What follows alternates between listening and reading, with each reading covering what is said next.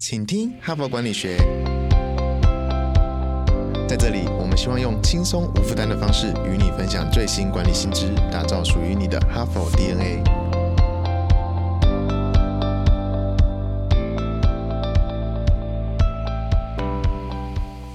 好，各位听众朋友，大家好，欢迎回到我们节目，我是代班主持人，哈佛商业评论全球繁体中文版的副主编，我是敦化。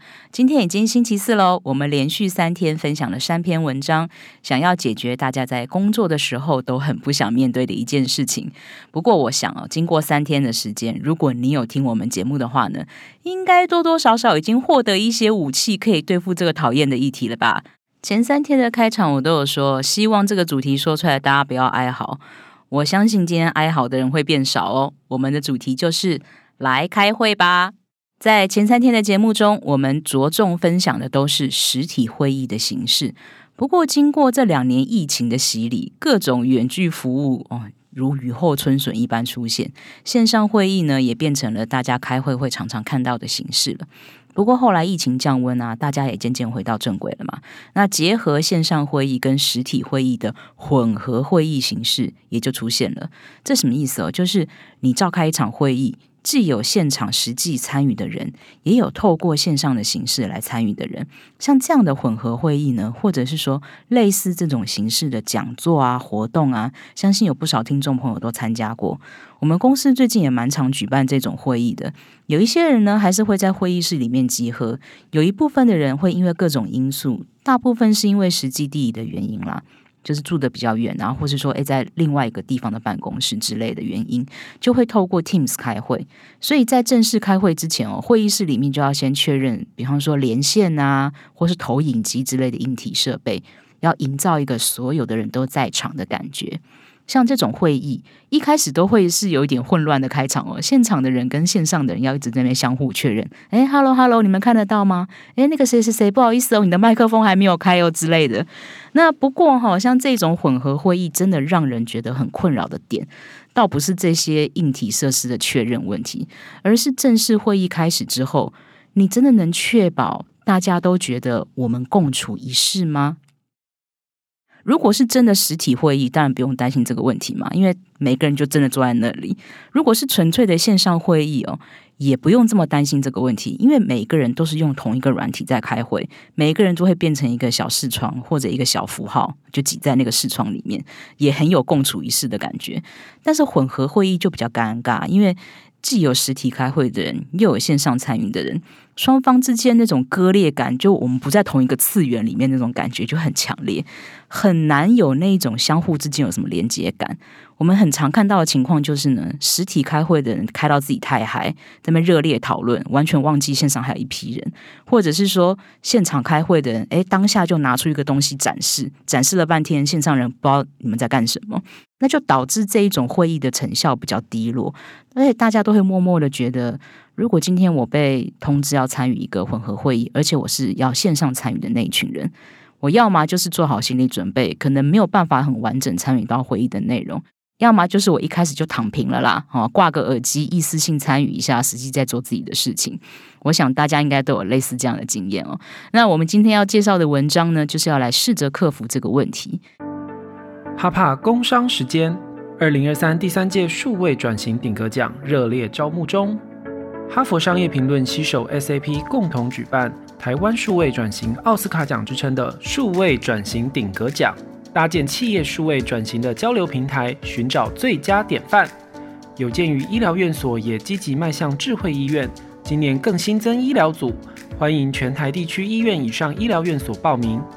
此外，也欢迎上市上柜、外商、中小企业、国营企业、海外台商等具盈利性质之企业体，一较高下。谁是台湾数位转型奥斯卡奖赢家？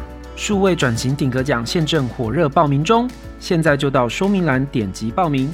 台湾数位转型典范站由你领航。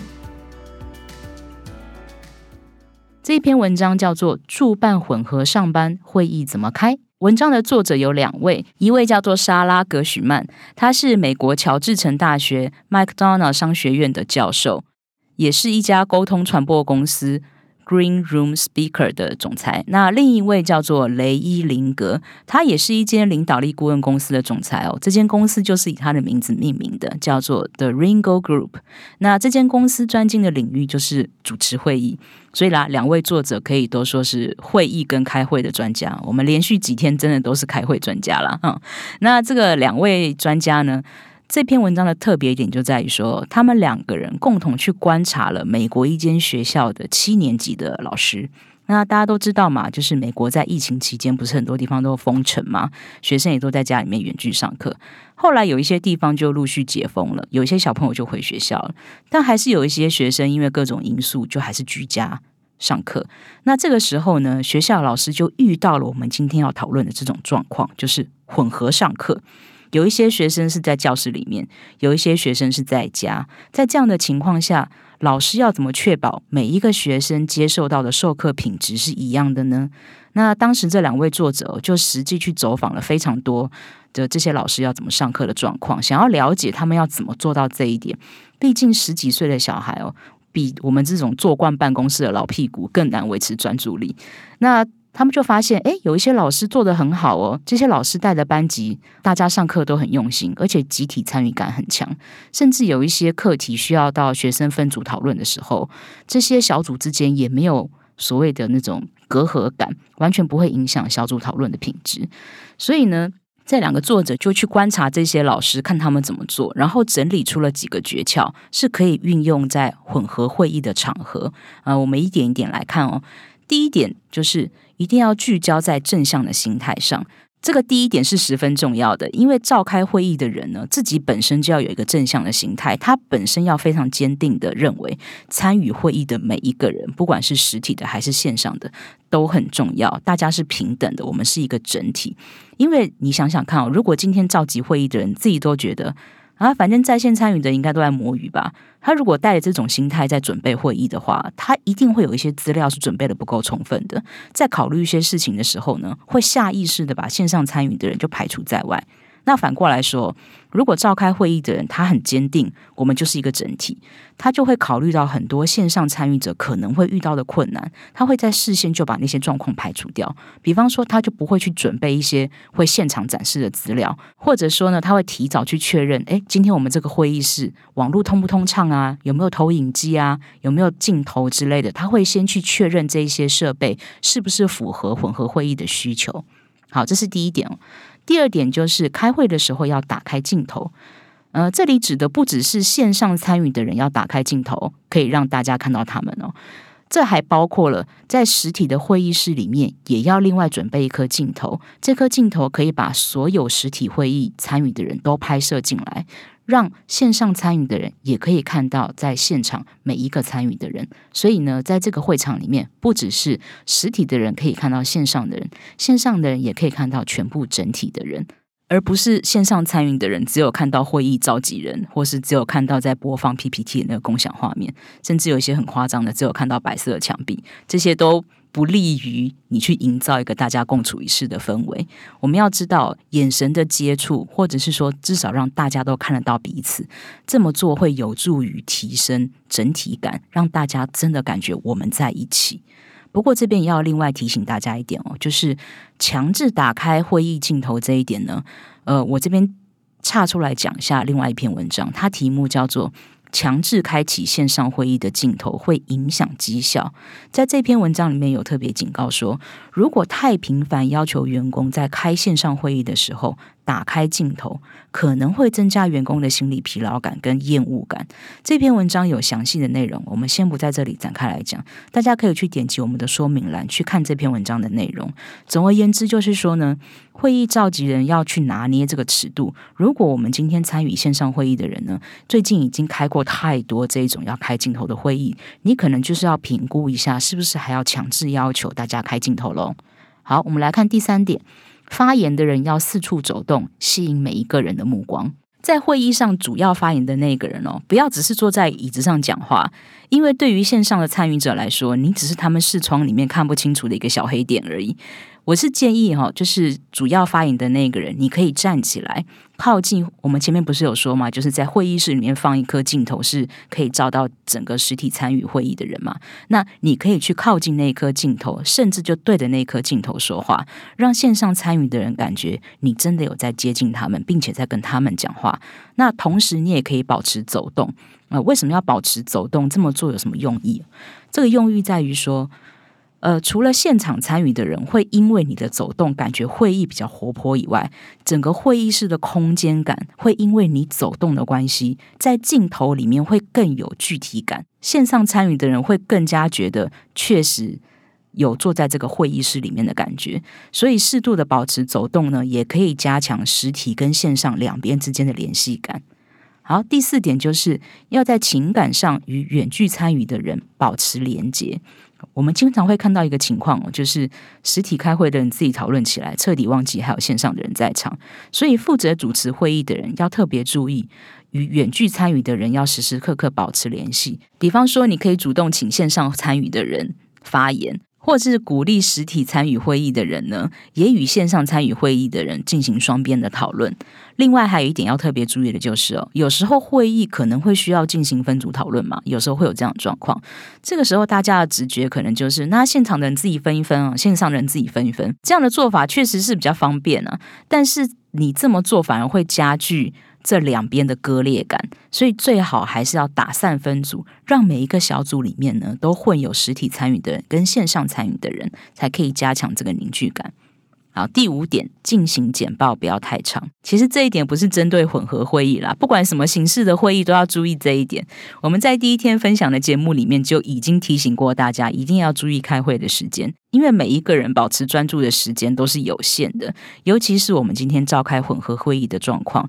如果你注意听前面前几点，都有一直在强调，一定要让现场的人跟线上的人呢有连结的感觉。所以每一个人都会付出额外的注意力，要去确认自己跟另一波人是有连结的。那要维持这一种专注呢，也会导致整体的注意力会变短。所以这个时候就更要避免长篇大论。好，以上就是我们这一篇文章的分享。其实这篇文章分享了不止五点，它总共分享了七点。但因为时间的关系哦，我就不跟大家说太多详细的内容呢。大家可以点击我们的说明栏去看更多的文章内容。那我们哈佛商业评论上关于开会的文章，其实还有蛮多的。但我们今天之所以会选择这一篇文章来做分享就是因为我们注意到科技的进步。还有年轻世代进入职场，这些因素呢，都让我们习以为常的办公形态变得跟以前不一样了。就像我们在第一天的文章里面分享到的，呃，在第一天的文章里面不是有给七个建议吗？其中一个建议就是开会的时候禁止使用数位装置。这个建议真的是正确的吗？在过去的时代里面或许是正确的，但是在现代的情况下呢，你不能一概而论。尤其是当我们开会本身就是在透过数位装置的时候，这样的建议可能就有点不合时宜了。那像这样召开混合会议的情况呢，只会越来越多，相信也会有更多的人会遇到类似的问题。我在想啊，如果我们哈帕的节目持续下去，说不定哪一天跟大家分享的文章就会变成怎么在元宇宙里开会，或者要怎么运用 AI 小助手来促进会议效率。或是说，哎，要怎么捏一个假脸，让我在会议的这个现场成为万众瞩目的焦点之类的。那希望今天的节目呢，还有我们这四天轻松读的内容，可以带给你实用的管理心知。明天就是星期五了，也是我们最受欢迎的人物面对面单元。我知道大家都很期待听 Mary 采访，所以各位忠实的粉丝不要错过，新朋友也要认真的收听哦。感谢你听到最后，祝你的下一场场会议开得更顺利，拜拜。感谢哈帕听友的支持哈，请听哈佛管理学，凭着对管理知识传播的热情呢，现在已经制作超过四百集的节目了。我们收到许多听友的回馈哈，我们的节目呢陪伴他们厘清直癌上许多大大小小的难题哈，让他们受益良多。非常感谢你们的支持。